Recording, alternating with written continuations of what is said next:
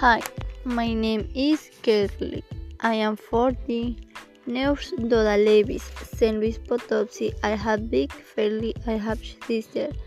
I have short black and short dark brown eyes high like black socket. I want to be a business administrator. I don't like tomato in Bocaro. My favorite color black.